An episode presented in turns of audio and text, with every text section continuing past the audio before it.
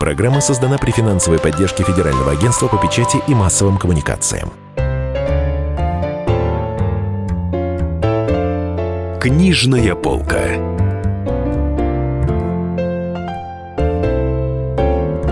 Дорогие друзья, Денис Корсаков, Дарья Завгородня. А в гостях у нас Ольга Борисовна Черненькова. Правильно я произношу? Здравствуйте. Здравствуйте, Черненькова. А, Черненькова, пардон, так. А, писатель, литературовед, автор ряда работ об акмеизме, исследователь творчества Гумилева и Анны Андреевны Ахматовой. Николай Степанович Гумилева и Анны Андреевны Ахматовой. А, а, окончила филфак и аспирантуру МГУ, насколько я понимаю. И в руках я держу книгу «Воин и дева». Мир Николая Гумилева и Анны Ахматовой. Нам этот мир близок и очень интересен, потому что Гумилев и Ахматова – это такая, наверное, наверное, самая интересная пара Серебряного века русской литературы, как мне кажется. Ну, в общем, одна из немногих пар, потому что там таких вот супружеских именно пар в Серебряном веке я вот таких знаменитых не вспомню, наверное. Ну, да, Гиппиус с Мережковским, но... Ну, да, но все таки они не могут, наверное, сравниться. А скажите, пожалуйста, Ольга Борисовна, почему вы заинтересовались вот темой взаимоотношений этих двух людей? Вот что вас лично привлекло? У вас, наверное, какой-то был свой мотив? Ну, это пошло от поэзии прежде, потому что сначала были стихи, потом уже личное заинтересовало. И больше Гумилев, э, потому что им мне приходилось заниматься, я много его читала. Ну, а поскольку много разных версий и легенд и мифов существует. Захотелось свою какую-то версию все-таки выработать, которая ну, убедительная для меня была бы, достаточно научная, доказанная. Ну вот я занялась изучением, причем прослеживала не только в стихах их диалог. Но вот мне интересно было именно сопоставить и линию жизни их, вот их взаимоотношения, причем последовательно, как они развивались, без, не, вы, не вырывая из контекста, и вот как писали стихи одновременно. Фрагмент книги «Воин и дева. Мир» Николая Гумилева и Анны Ахматовой. Автор Ольга Черненькова. В 10 лет Анна перенесла таинственный недуг, предположительно оспу, сопровождающуюся временной глухотой. После этого и начала писать стихи. С 7 лет до 13 Аня проводила лето на даче Тура под Севастополем. Там проходило ее языческое детство. Там она поражала обывателей южного городка, плавая как русалка. Там пережила свою первую любовь. Но как это было, вспоминала много позже Ахматова. Она три года ждала в Херсонесе от него письма. Три года по жаре за несколько верст ходила на почту и письма так и не получила. Загадочная любовь дикой 13-летней девочки найдет потом отражение в поэме Ахматовой «У самого моря». В 1902 году отец пишет прошение о зачислении Ани в Смольный институт благородных девиц – ее взяли в пятый класс, соответствующий четвертому классу гимназии. Однако недолго Аня была смолянкой. Через месяц ее забрали домой. Атмосфера строгого казенного учебного заведения была противопоказана ей. Дикая девочка определенно страдала в неволе. Родителям пришлось забрать ее из института под предлогом лунатизма. Ночью во сне она бродила по коридорам, и однажды ее нашли в домовой церкви на полу в бессознательном состоянии. Анна отправилась домой, а родителям вернули неизрасходованную часть денег. Когда Аня была совсем маленькой, она часто спала при ярком лунном свете. Бабушка беспокоилась, не будет ли от этого вреда. Ее успокаивали, какой же может быть вред. А луна стала действовать на ребенка. До 14 лет Аня страдала лунатизмом, вставала во сне и шла на лунный свет. Отец отыскивал ее и приносил домой на руках. Она потом долго вспоминала запах сигары, и луна ассоциировалась у Анны с этим запахом из вашей книги понял, скажем так, что они познакомились фактически детьми. Детьми. Ей было 14 лет всего. Они с подругой пошли покупать елочные игрушки на, на елку в гостиный двор. Это царское село. И Коля Гумилев с братом встретились. У них была общая с Гумилевым э, учительница музыки у подруги Ахматовой, Вали Срезневской. И, собственно, вот э, она познакомила, эта подруга, и так состоялось знакомство. Потом были коньки, прогулки и так далее. Они очень подружились. Вопреки, опять же, вот этим мифам, что она была абсолютно к нему равнодушна, она нашла в нем интересного собеседника, друга. И так. всегда он брат и друг – это на первом месте. Его место тоже у нее было такое никем не занято никогда, только а, его. А когда он ей признался в любви, как скоро после того, как они познакомились? Ну вот они в декабре 903 года да, на святке познакомились, а весной 4 года он уже признался. Там существует такая скамейка в царском селе, в Екатеринском парке, где он ей так официально объявил о своей любви. И он предложил, что выйти замуж? Ну, об этом, наверное, не шло речи. Она была маленькая еще совсем. Просто вот, видимо, объяснился. А это к чему-то, наверное, обязывало. А она не могла ничего ему дать взамен, потому что она еще девочка совсем. И она его, получается, отвергла. Ну, как отвергла? Она с этой точки зрения, да, она, в общем, он друг, вот друг. И все это... А у нее, кстати, было много братьев, сестер? Или она... Их в семье семеро было. И какие были у них отношения? Потому что мы о них очень мало знаем, по сути. Ну, Вообще еще она единственный ребенок в семье.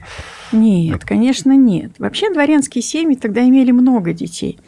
Ну и э, Инны Иразмовны, она такая вот была не от мира сего женщина, удивительная мама Ахматовой. И, в общем, дети эм, болели. У них наслед... наследственный недуг был такой, туберкулез. И умерли в раннем возрасте три сестры у Ахматовой. А сложились отношения у нее больше всего с Андреем. Это ее любимый брат был, он же и друг Гумилева, так вот получилось. Наверное, было какое-то едино, единомыслие здесь. А вообще э, они жили как-то неустроенно. Родители ссорились, в отличие от гумилевской семьи, которая являла собой вот образец какой-то такого семейного уюта, каких-то традиций семейных и хозяйственности. Инну Размовну называли Инна Несуразмовна, соседи по царскому селу. Ну, она не была, наверное, склонна к быту, хорош, хорошо быт наладить не могла. Да, гувернантки менялись постоянно. Но она такая была из прогрессивных женщин, Бестужевка mm. когда-то. Вот. Ну, очень милая, добрая женщина, но не было вот этого стержня. Непрактичная. Да, но при этом э, вы пишете в своей книге, что и Анна Андреевна, и Николай Степанович, они были из э, таких морских очень семей, то есть они родились у моря, то есть они вот как-то так у них... Э, да, да, вот так вот сложилось. Вот их отцы, они кем были, Ну, отец Гумилева судовой врач. У них в семье вообще традиционно все шли в священники – и как раз Степан Яковлевич первый, кто нарушил эту традицию, он захотел стать врачом и моряком одновременно. И вот он осуществлял и дальнее плавание, рассказывал потом сыну об этом. То есть все вот эти озера Чаты, все вот это, это оттуда пошло? Да, с этих географических карт, которые они раскладывали на, на, на полу и прослеживали там всякие маршруты. Э, ну и родился Гумилев в Кронштадте у моря в бурную ночь. Ахматова тоже на море черном родилась, в Одессе, в предместе Одессы, Большой фонтан. И тоже это ее стихия. Скажем, Гумилев, он впервые столкнулся с морем буквально так, это 908 год, по-моему, когда он возвращался из России в Париж морским путем. Для него это необыкновенное было впечатление. Ну, а Анна каждое лето выезжала. Их вывозили, да, на лето Херсонес, Севастополь. То есть она просто была русалка. А у нее отец был кто? Инженер-механик флота. Тоже, в общем, Ну, то есть он военный. не был связан с плаванием, он скорее так в порту. Э, Нет, он делал, тоже, видимо, поплавал, насколько я помню. Мне все-таки вот время. интересно поговорить про про, про Гумилева как человека, про Николая Степановича я имею в виду. Он же был очень такой интересный почему-то в интернете бытует мнение, там, ну, часто высказывается, что, э, что он не был красавцем, что он был какой-то страшноватый там. А по мне, так он был очень симпатичный, я была в него влюблена в 15 лет. Вот. Ну, ну косит у него глаз, ну, грассировал, но это же все таки очаровательные какие-то моменты. А вот каким он был человеком? Одевался интересно А вообще. вот давайте об этом поговорим после рекламы и новостей. С вами Дарья Завгородний, Денис Корсаков. Мы говорим о Николае Гумилеве и Анне Ахматовой. Книжная полка. Товарищ адвокат! Адвокат! Спокойно, спокойно. Народного адвоката Леонида Альшанского хватит на всех. Юридические консультации в прямом эфире. Слушайте и звоните по субботам с 16 часов по московскому времени.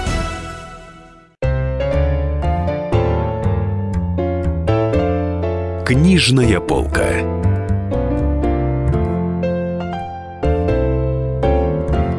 Дорогие друзья, Денис Корсаков, Дарья Завгородняя. В гостях у нас Ольга Черненькова, автор книги «Воин и дева», мир Николая Гумилева и Анны Ахматовой. Погружаемся мы сегодня в Серебряный век, в начало 20 века, самый, я считаю, интересный период в русской литературе.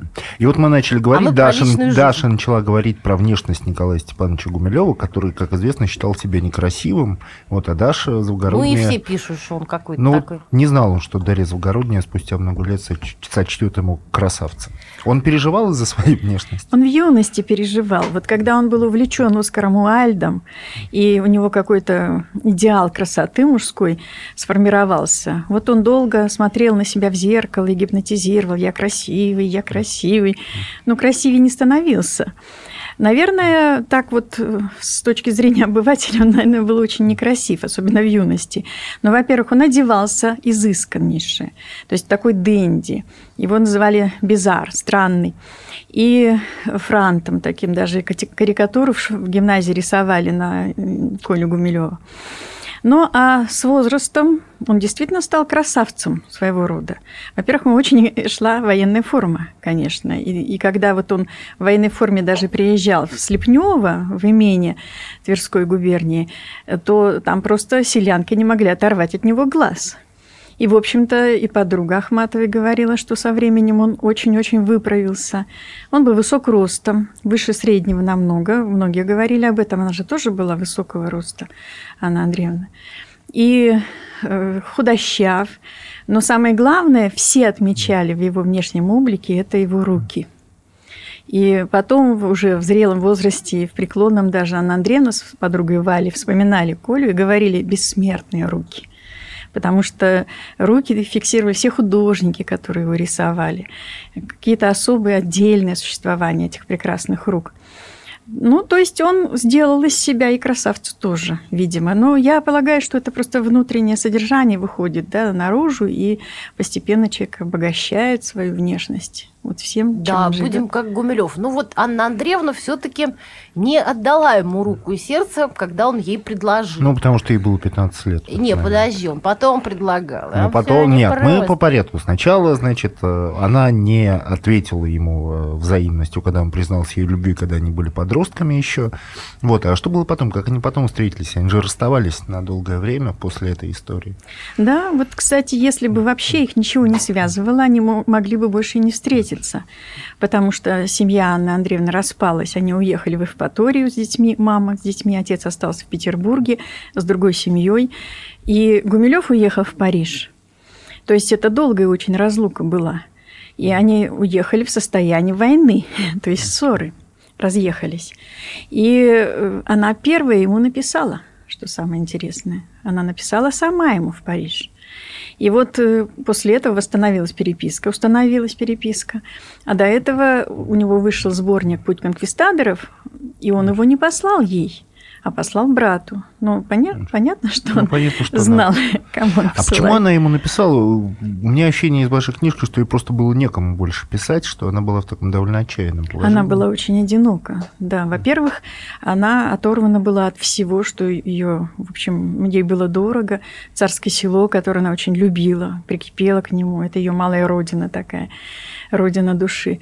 Ну, а во-вторых, ей просто плохо жилось э, там, и в Киеве, где она училась в Фундуклеевской гимназии, очень одиноко. Потом она же писала стихи, а кто мог э, разделить ее это увлечение? Там никто не мог из родственников. Декадентская поэтесса ее звон... Э, называла отец, еще ругал, да, не, не срами мое имя, говорил. Но а родственники тоже совершенно не понимали ее этого увлечения. А Гумилев понимал. Фрагмент книги «Воин и дева. Мир» Николая Гумилева и Анны Ахматовой. Автор Ольга Черненькова. К началу лета 1904 года, видимо, относится следующий апокрифический рассказ, переданный Рождественским со слов его старшей сестры Ольги, учившейся с Аней Горенко.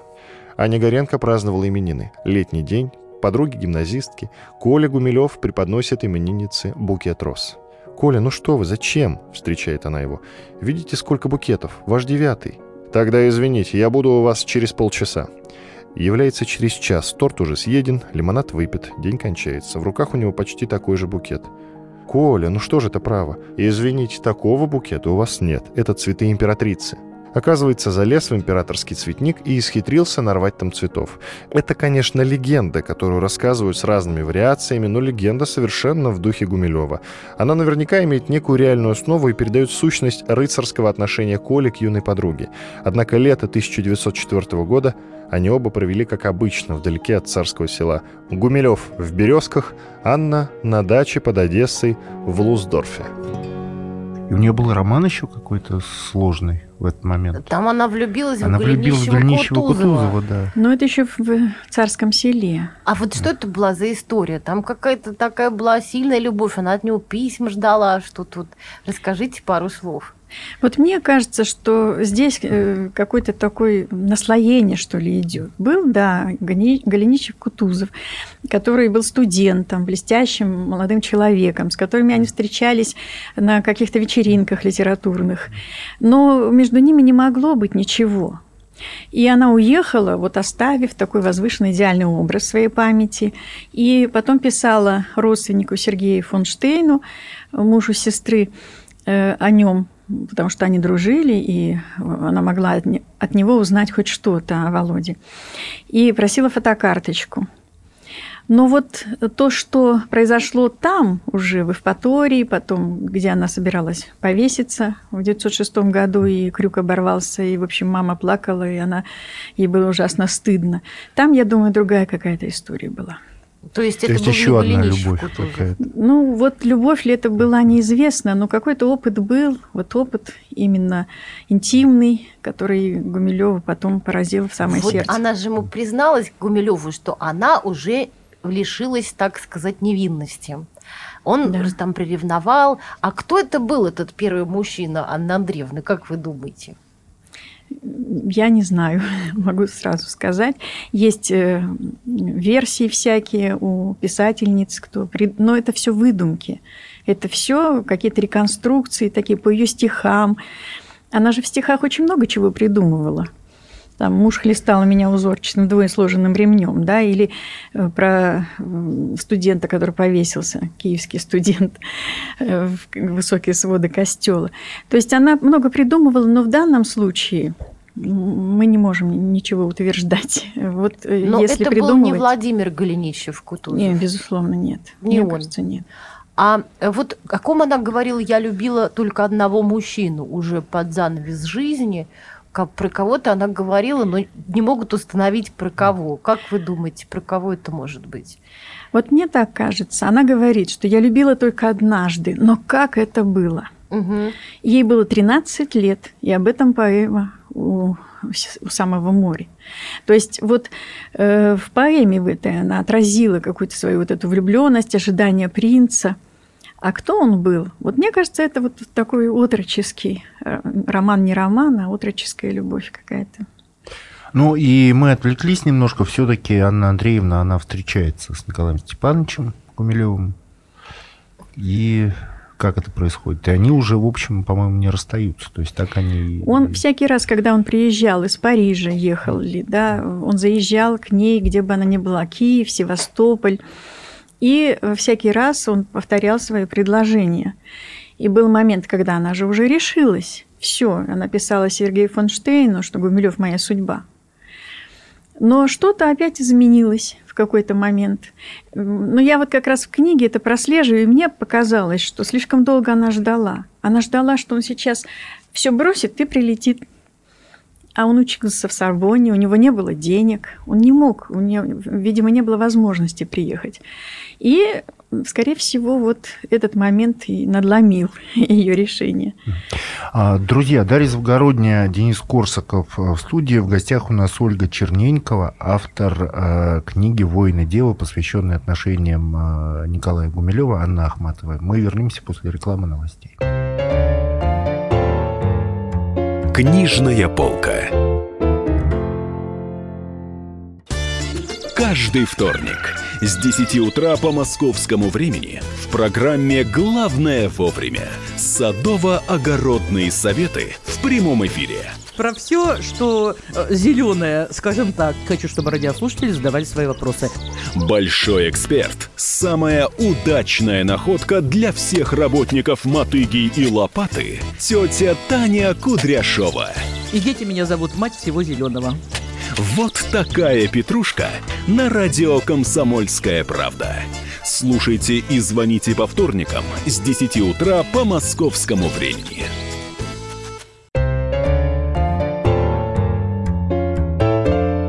Книжная полка.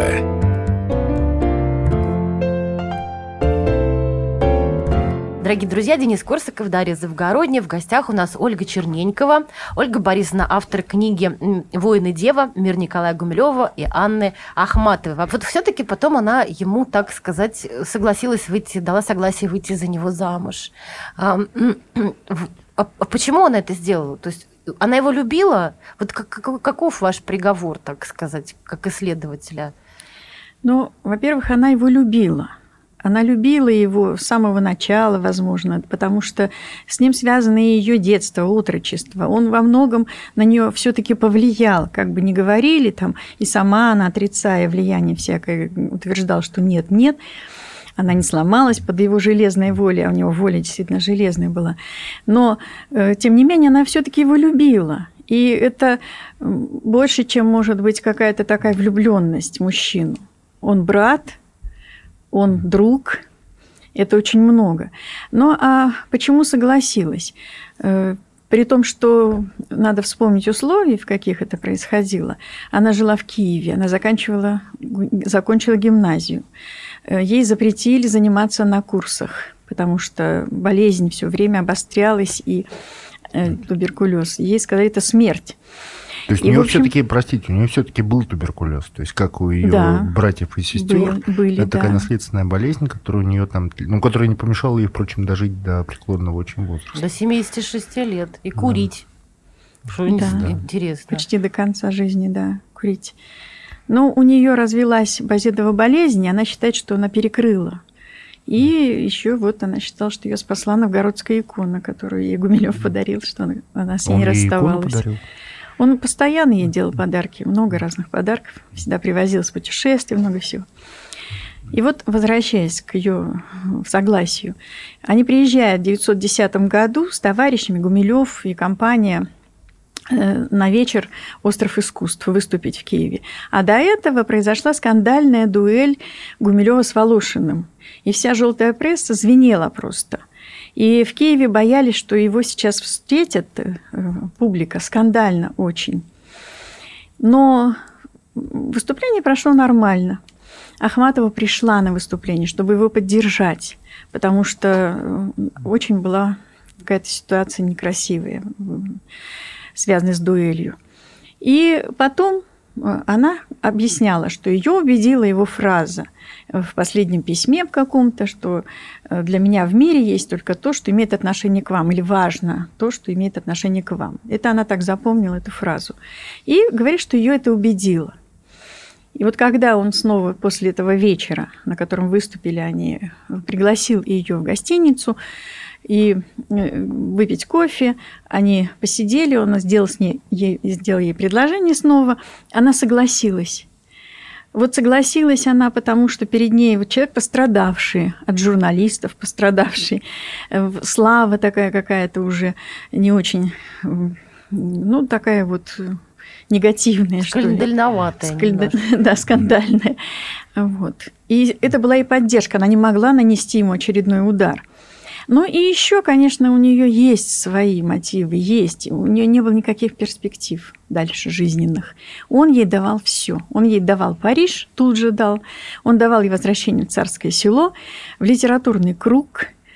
Он давал ей развитие поэтическое и так далее. То есть вот э, этот брак, он много ей дал.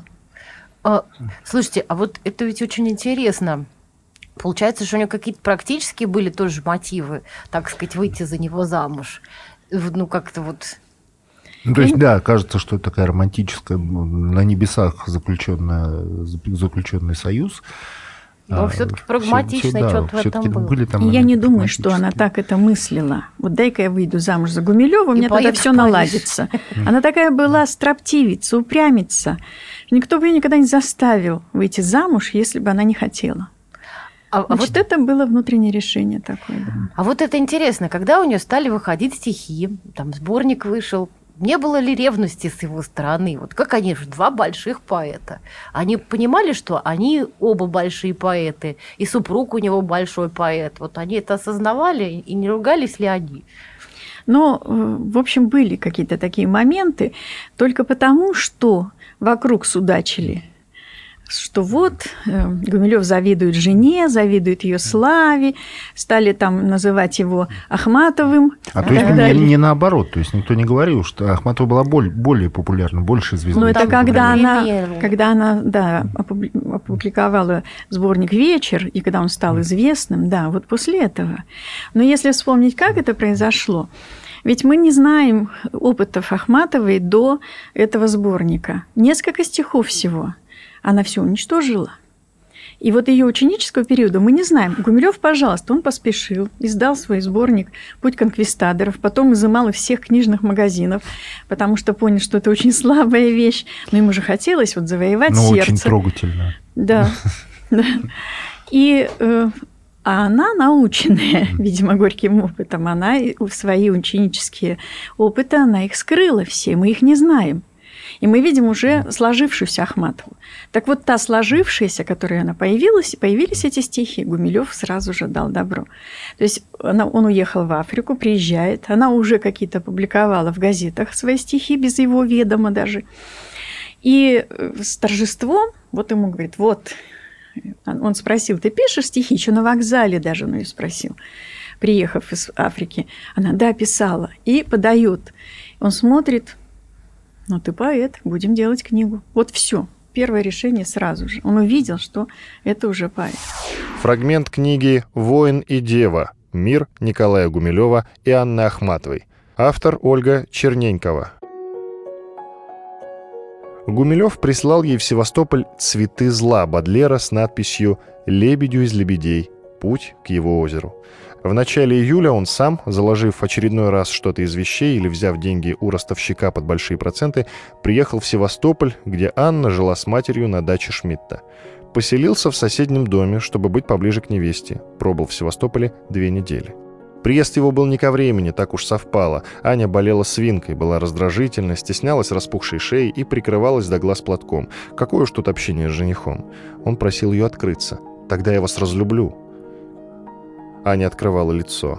«Вы похожи на Екатерину Вторую», — улыбался Гумилев. А ей казалось, что он смеется над ее уродством, издевается над ней. Говорил, что на Афину Палладу похожа, а она прогоняла его, называла глупым, злым, бессердечным.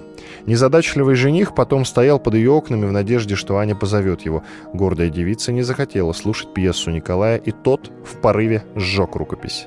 Он звал ее с собой в Париж, а она отказывалась. И это еще не самое страшное, он ведь знал ее непростой характер. Страшное было то, что узнал Гумилев на даче Шмидта из разговоров с ней. Он узнал, что Анна не невинна. У нее был любовник. Это открытие оказалось для юноши сильнейшим ударом. По возвращении в Париж Гумилев думал о самоубийстве. Он послал Анне свою фотографию с четверостишьем из стихотворения Бадлера «Жалоба и кара». В переводе эти строчки звучат так. «Но сожженный любовью к прекрасному я не удостоюсь высшей чести дать мое имя бездне, которая станет моей могилой». Анна Андреевна рассказывала потом, что Гумилев поехал в Трувиль к морю, чтобы утопиться. Его арестовали за бродяжничество. Позже Ахматова будет говорить, что в стихах Гумилева только девушки, все девушки, а не женщины. Стоило бы писать о женщине. И для него это будет важно. Невинная дева – его идеал. Самым нежным его словом будет слово «девочка». Время смягчает боль, но внутренняя борьба продолжается. Здесь, возможно, уже велась борьба плоти и духа, и именно она толкала поэта на самоубийство. А в чем выражалась ее слава? Вот как выражалась в, там, в 1910-е годы вот, э, поэтическая слава? вот Я звезда поэзии. Но у них были все равно свои площадки. Это литературные салоны, это одобрение в башне Вячеслава Иванова прежде всего, да, надо было получить. Потом э, салон Гиппиус и так далее. Но вот Гиппиус она так ни разу не пошла. когда я спрашиваю, почему, ведь Гиппиус приглашает, но она сказала, что она просто злая. Ей не хотелось с ней. То есть ей не хотелось общаться с Гиппиус? Не хотелось, да. Как это интересно. А у нее были, было какое-нибудь отношение к Марине Цветаевой?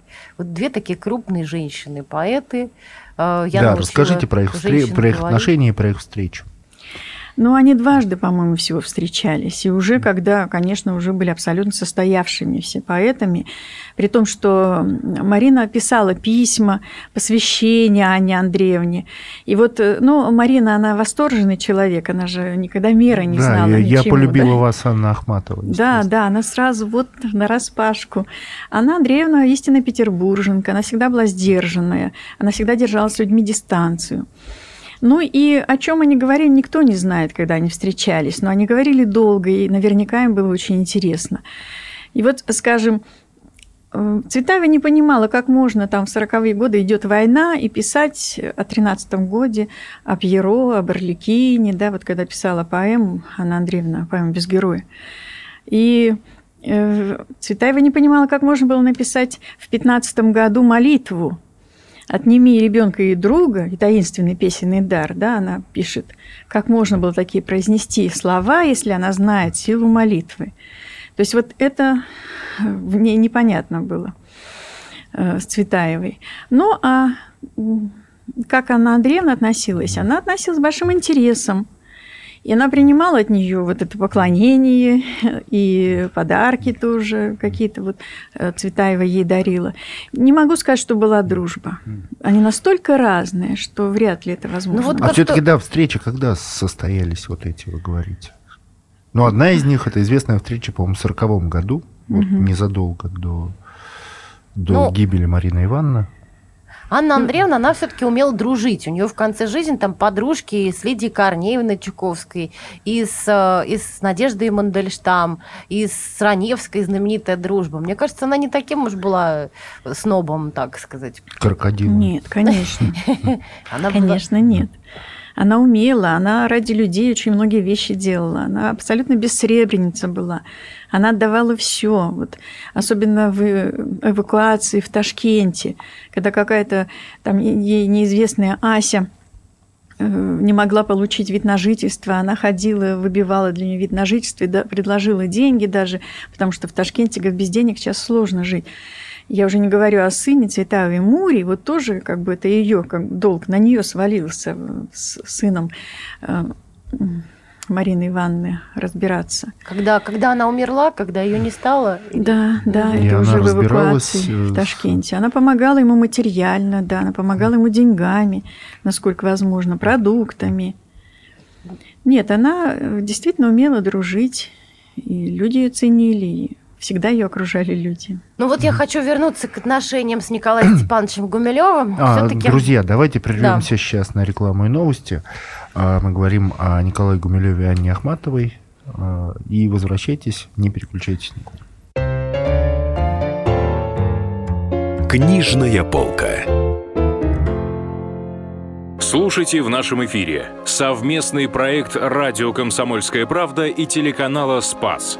Деятели культуры и искусства, ученые и политики в откровенном разговоре с Владимиром Легойдой. О вере, жизни и любви беседуем по пятницам с 6 вечера по московскому времени. Книжная полка.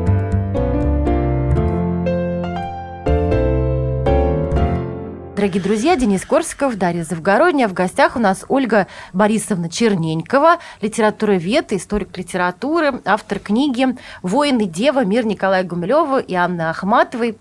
Красивая такая книжка с хорошей обложкой. Дорогие друзья, читайте, мы ее уже прочитали. Вот, и говорим мы об отношениях. Собственно, это и знаменитейшие пары Серебряного века, знаменитейшие пары 20 века вообще. Я хочу вернуться к их отношениям. Все-таки он все время уезжал в Африку.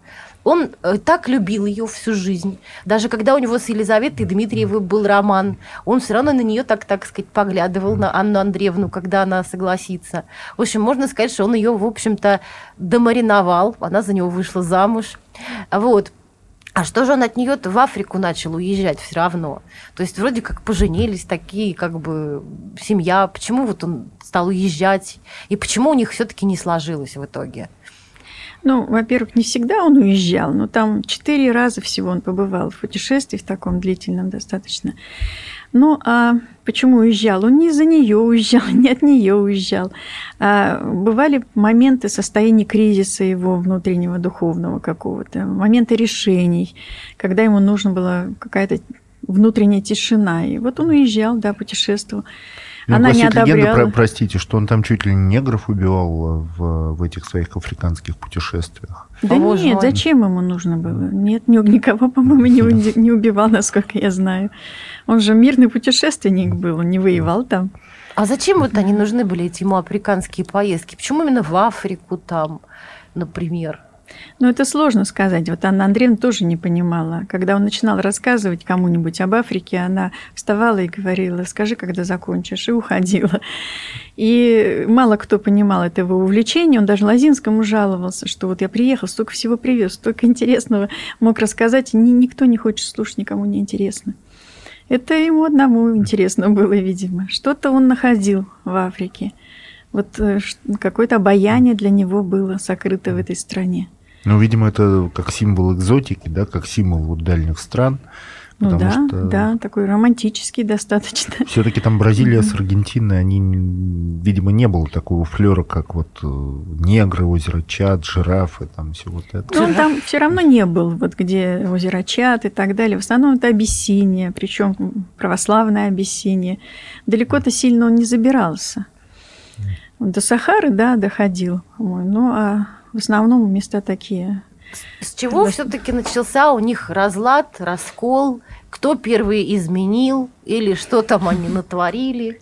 Да, они когда заключали брак, они дали э, обещание друг другу, что скажут об измене. И он потом рассказывал Мочаловой, по-моему, представьте себе, она изменила первая. Вот, измены, да, разводили в разные стороны, безусловно. С одной стороны, они как бы люди широких взглядов, они поэты, они все понимают, но это разъедало их, обоих разъедало. Они все равно не могли с этим мириться.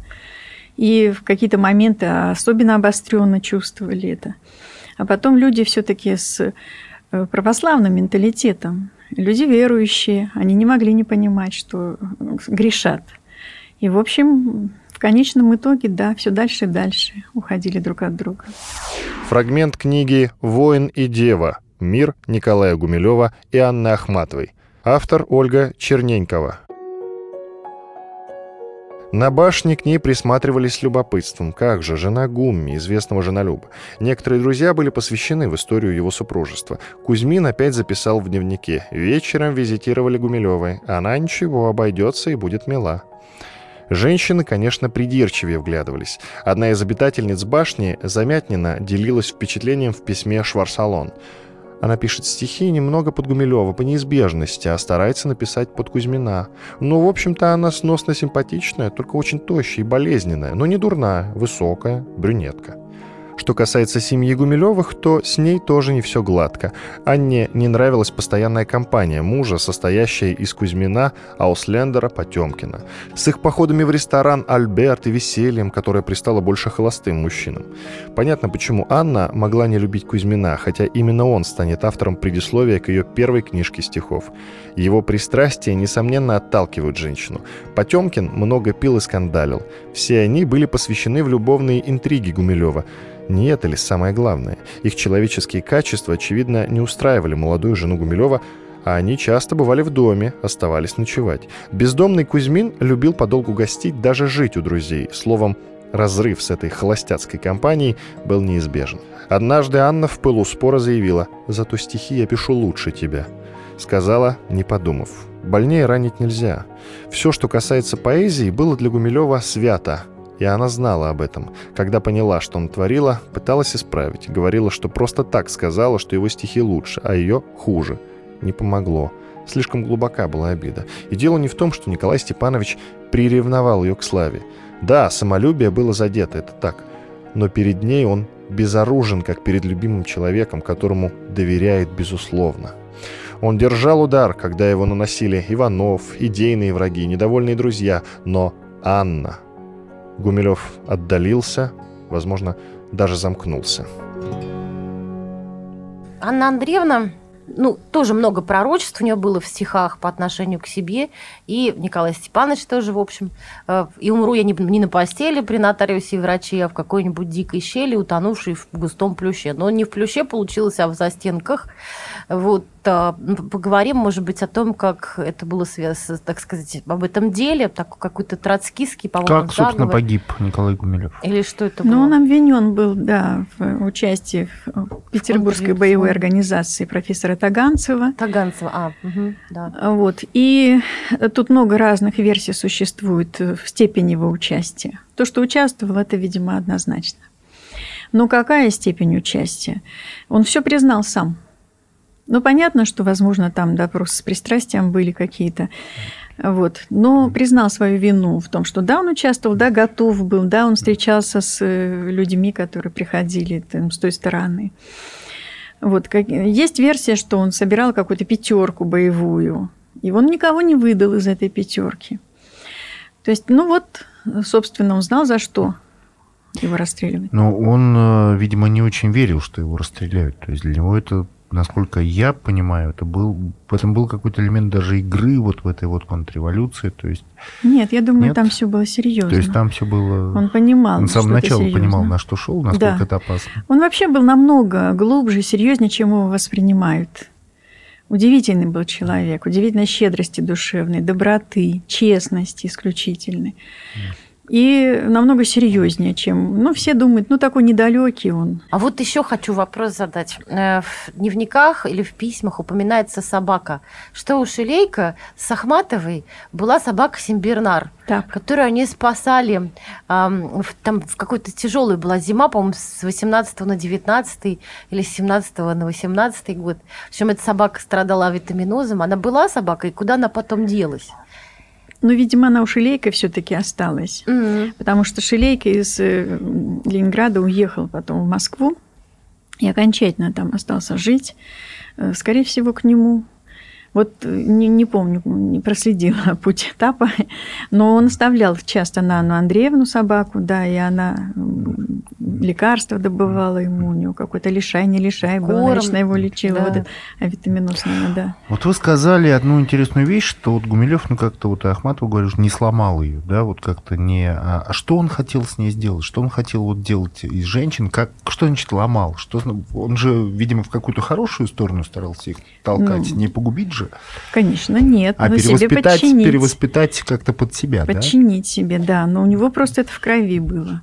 Он вообще у него лидерский характер был. Он всех себе подчинял. Но не насильно, естественно.